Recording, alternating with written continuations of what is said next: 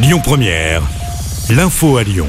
Bonjour à tous. À la une de l'actu, ce drame à Villeurbanne. Une personne est morte et huit autres ont été blessés après le violent incendie d'un immeuble rue Michel du.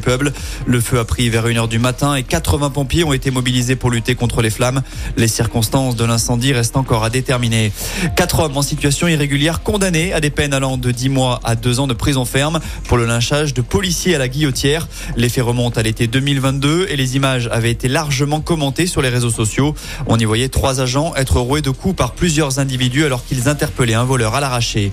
L'actu locale, c'est aussi ce rassemblement à Vénissieux en fin de matinée. Une nouvelle manifestation contre la réforme des retraites était organisée.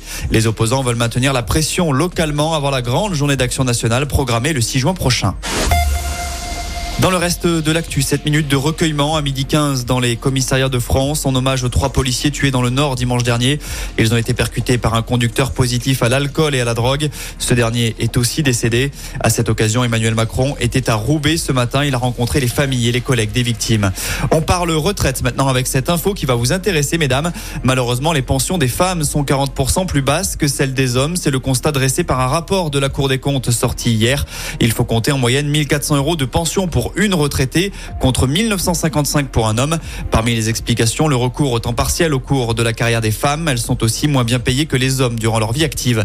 Et puis on termine avec un sujet bien plus léger. C'est une première en France et ça se passe à 70 km de Lyon. Un marathon de la bière est organisé ce week-end. Trois jours de festivités sont proposés avec au programme un marathon comme son nom l'indique, mais aussi un semi-marathon et une balade gourmande. Ça se passe du côté de Montbrison dans la Loire. Et on vous rappelle que l'alcool est évidemment à consommer avec modération.